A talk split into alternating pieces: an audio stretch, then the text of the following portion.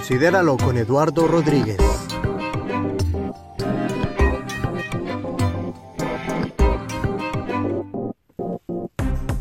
Mensajes prácticos que te ayudarán a avanzar en tu caminar con Dios.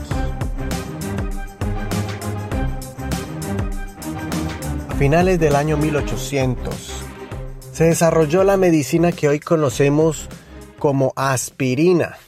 Sí, esta reconocida medicina fue creada principalmente para aliviar el dolor. Pero después se descubrieron otras aplicaciones como por ejemplo reducir la fiebre y la inflamación.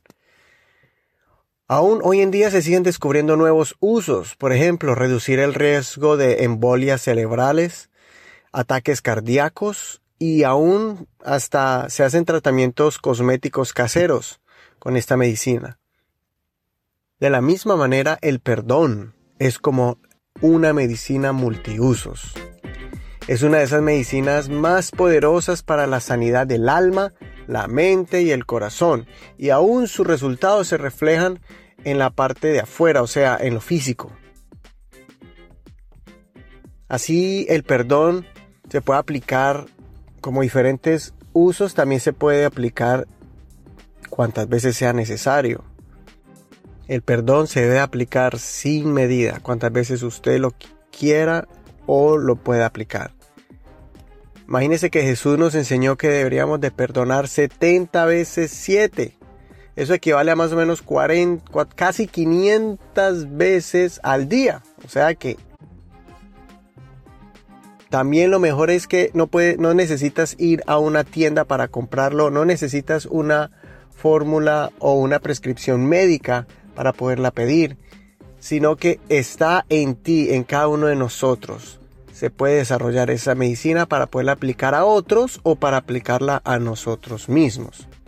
O sea, dar el perdón o recibir el perdón. Ahora vamos a hablar un poquito de lo que es dar el perdón. Cuando hablamos de dar el perdón, hablamos de perdonar a otros o es ofrecer esta medicina a los demás. Yo antes pensaba que para poder perdonar, yo tenía que esperar a que la persona que me ofendió sea la que se acerque a mí. Pero ahora entiendo que yo puedo y yo debo tomar la iniciativa para perdonar. En Mateo capítulo 5, en el verso 23 al 24, Jesús nos enseña y dice así, por tanto, si traes tu ofrenda al altar y allí te acuerdas de que tu hermano tiene algo contra ti, o sea, si tú te acuerdas de que tu hermano tiene algo contra ti, deja allí tu ofrenda delante del altar y anda, reconcíliate primero con tu hermano y entonces ven y presenta tu ofrenda. Así que yo puedo tomar esa iniciativa para aplicar el perdón aún a esa persona que es la causante de esa falta. Ahora, acabamos de hablar de lo que es dar o conceder el perdón. Pero ahora queda aquello de recibir el perdón. Recibir el perdón significa ser perdonado. No solamente hay que pedir perdón, sino también recibirlo. ¿Qué quiero decir con esto? O sea que después de que una persona hace el gran esfuerzo de reconocer su falta y pedir disculpas o perdón, eh, curiosamente en su corazón no puede perdonarse a sí mismo, aunque ya la víctima o a la persona que le faltó ya le ha dicho que lo perdona, y se lo ha dicho varias veces. Recibir el perdón hace que la persona sienta una sensación de humillación, pero después de esa humillación se puede convertir en una persona que valorará más la vida. Será una persona que será más agradecida y se convertirá en una persona activa para hacer el bien a los demás, pues experimentar el perdón es entender lo que significa tener una segunda oportunidad comienza a sentir esa sensación de liberación al recibir el perdón. Entonces esa es la importancia que cuando tú lo das a alguien o cuando alguien te lo da a ti, tú lo recibes y como una medicina al principio es amargo, al principio es como esa pasta que uno la toma y es, es amarga eh, y va bajando y en el momento parece que no hay efecto, pero después su medicina es como ese antídoto que empieza a limpiar tu mente y tu corazón. Y por eso uno no tiene que rechazarlo, hay que aprender a tomarse la medicina. Y por eso eso es lo que quiero hablar, de perdonarse a sí mismo. Es importante que podamos aprender a recibirlo también. Mire, conocí un joven consagrado y dedicado a las cosas de Dios, pero que se confió en sí mismo y le falló a Dios. Aunque él se arrepintió y corrigió su falta, vivió varios años arrastrando un sentimiento de culpa, porque no podía aceptar que él había fallado de esa manera. O sea, se había confiado en sí tanto en sí mismo, tal vez había casi jurado que nunca lo iba a hacer, pero lo hizo, se descuidó y cayó.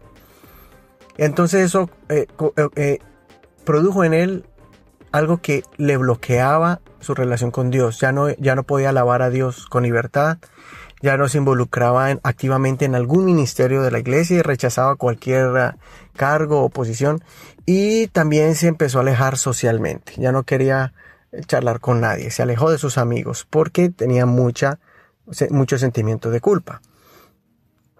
Ahora, después de que pasó el tiempo, él aceptó, e, esa culpa se empezó a transformar en, un vergüenza y en humillación, y esa humillación comenzó él a aceptar de que era humano, de que, de que se, pues, se equivocó y punto. Y entonces comenzó a vivir una vida nueva, olvidando el pasado. Ya no siguió siendo más amargado él mismo, amargando a su esposa, amargando a, sus amigos, y, sino que él empezó a reconocer y a recibir el perdón de Dios. Y entendió que el perdón de Dios viene sin recriminaciones por los errores del pasado del ayer.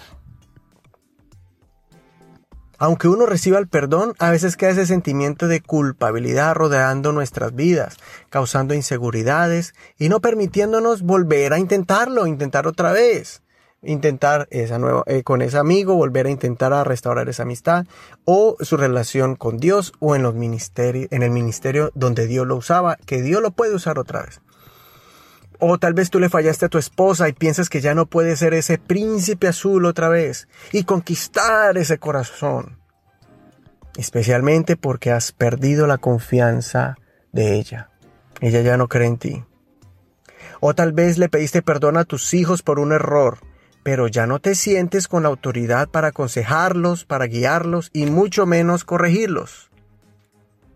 Un momento de confusión emocional hizo que le faltaras a tu esposo y la vergüenza te señala con su dedo grande acusador. Lo que tienes que hacer es ganarte poco a poco la confianza de tu esposa, demostrándole que tú realmente no vas a cometer el mismo error.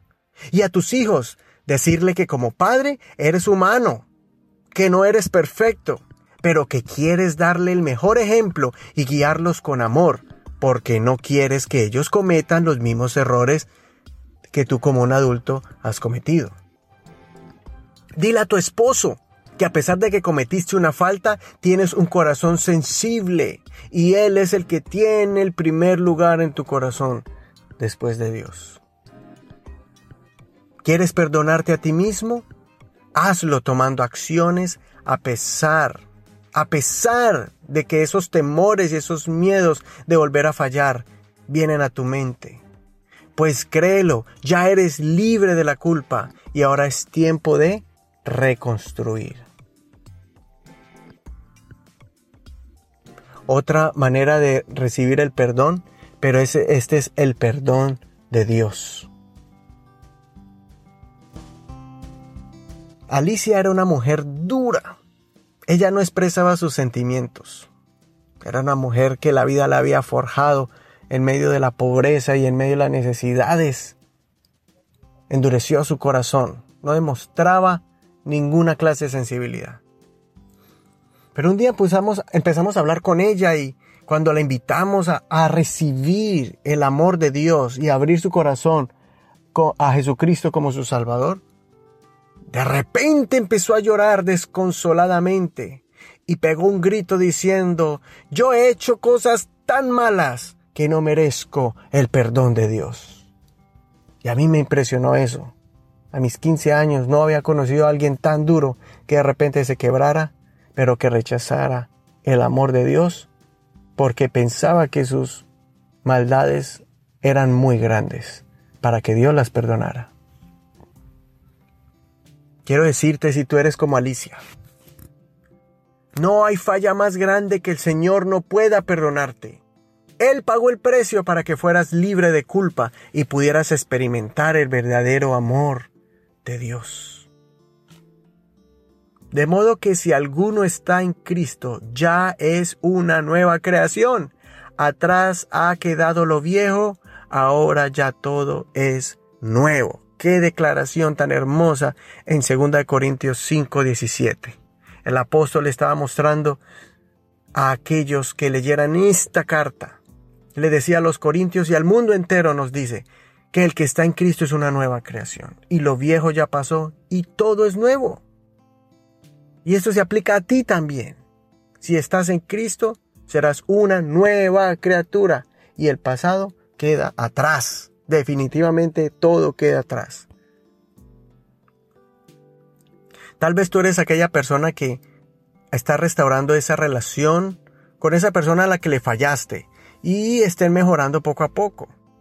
Tal vez esa parte emocional se está reconstruyendo, pero hay algo dentro de ti que hace que sientas un vacío, un vacío profundo. Es tu alma la que siente de que Dios no te ha perdonado.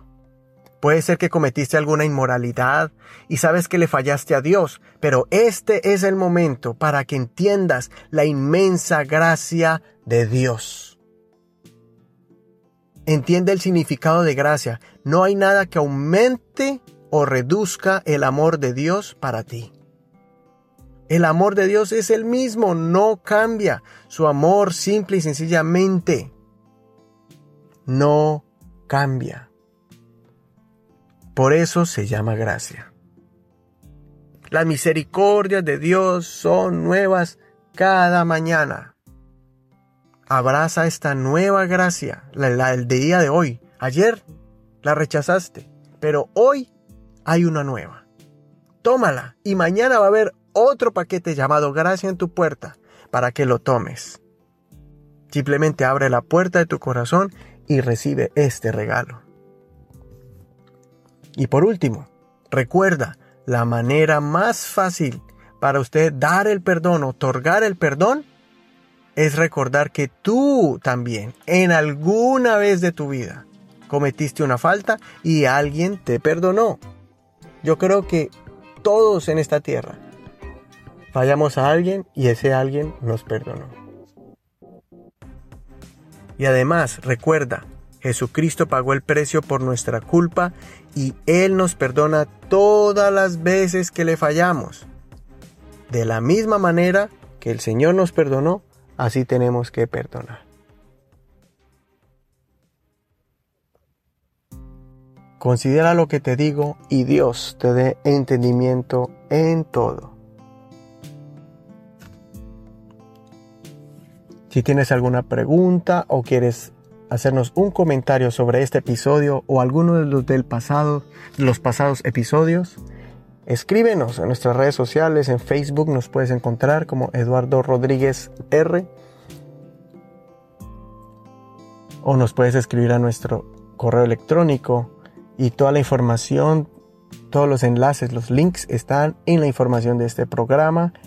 En cualquiera de los de los de las aplicaciones que estés escuchando este podcast, iTunes, Google Play, Stitcher, Spreaker, y los demás. También estamos, recuerda que estamos en TuneIn, esa aplicación para radio. Y nos puedes escuchar en tu teléfono celular, en tu iPod o en tu computador. Un abrazo y nos vemos en el próximo episodio. Bendiciones de Dios. Chao.